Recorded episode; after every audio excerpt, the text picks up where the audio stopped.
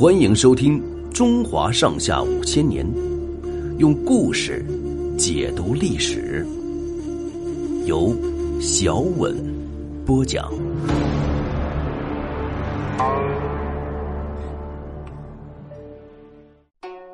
文成公主进吐蕃。唐太宗灭了东突厥后，又派李靖击败了西南的吐谷浑，打通了西域的通道。西域各国纷纷和唐朝交往，远在西南的吐蕃也派使者来了。当时的吐蕃赞普名叫松赞干布，是个能文能武的人才。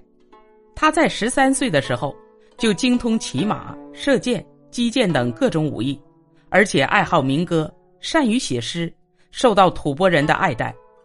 他的父亲死去后，吐蕃贵族发动叛乱，松赞干布靠他的勇敢才智。很快把叛乱平定了。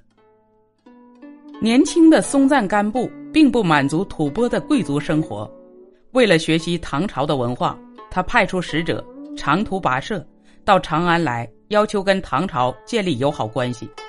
唐太宗也听到吐蕃的名声，愿意跟他们交往，还派使者到吐蕃去回访。过了两年，松赞干布又派使者到长安向唐朝求亲。唐太宗没有答应，吐蕃使者怕松赞责备他不会办事儿，回到吐蕃后，向松赞撒谎说：“唐天子快要答应把公主下嫁给我们了，因为吐谷浑王也去求亲，才把我们求亲的事儿给耽搁了。”吐蕃和吐谷浑两国本来就在闹摩擦，松赞干布听了使者的回报，更加怨恨吐谷浑，他马上出动二十万人马进攻吐谷浑。吐谷浑王看吐蕃军攻势很猛，抵挡不住，就退到环海一带。松赞干布打败了吐谷浑，趁胜打到唐朝境内的松州，又打了个大胜仗。松赞干布骄傲起来，派人威胁唐朝说：“如果不把公主嫁给我，我就带兵打到长安。”唐太宗生气了，派大将侯君集带兵反击吐蕃。吐蕃将士对松赞干布挑起跟唐朝的战争，本来就不愿意。看到唐朝派大军前来，都要求退兵。松赞干布眼看蛮干下去要遭到失败，就向唐朝求和。唐太宗本来愿意同吐蕃友好，也就同意讲和了。公元六四零年，松赞干布又派了个能干的使者陆东赞，带了一百人的出使队伍。备了五千两黄金和许多珍宝的厚礼，到长安去求亲。唐太宗接见了陆东赞，陆东赞传达了他们的年轻国王想跟唐朝友好的心愿，说的娓娓动听。唐太宗心里挺满意，就在皇族的女儿中挑选了一个美丽温柔的，封为文成公主，把她许嫁给松赞干布。据说使者陆东赞是个绝顶聪明的人，后来。在青藏高原的人民中，流传着一个五男求婚史的动人故事。陆东赞在长安求亲的时候，各国来求亲的使者很多，唐太宗下了一道命令，要前来求亲的使者先解答五个难题，哪一国使者能够解答，就答允跟哪国和亲。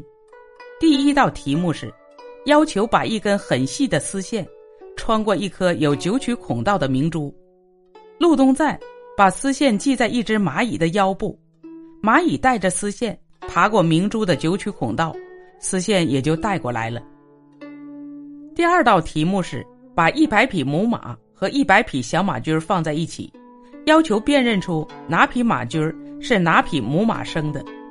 陆东赞把母马和马驹分开关了一天，断绝了马驹的饲料和水，第二天再把它们放在一起。饿慌了的马驹儿分别奔到自己的母亲那里去吃奶，他们的母子关系也就认出来了。陆东赞通过了一道道考试，最后一道是要从两千五百名美貌年轻的女子中找出谁是文成公主。陆东赞凭着他敏锐的眼力，一下子就把那仪态大方的公主认出来了。这些传说不大可能是事实，但是却反映了吐蕃人民。对唐伯友好的愿望和完成这个使命的使者的赞美。公元六四一年，二十四岁的文成公主在江夏王李道宗的护送下，动身到吐蕃去。唐朝廷为公主备了一份十分丰厚的嫁妆，金银珠宝、绫罗绸缎当然是少不了的。除此以外，还有许多吐蕃没有的谷物、果品、蔬菜的种子、药材、蚕种。他还带了大批的医药、种树、工程技术、天文历法的书籍。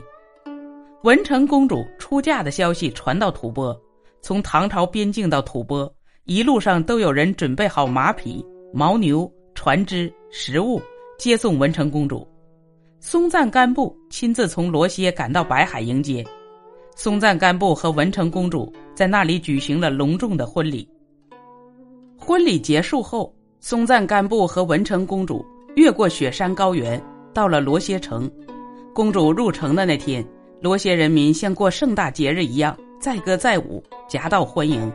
松赞干布还在罗歇按照唐朝的建筑格式，为公主专门建造了一座城国宫殿，给公主居住。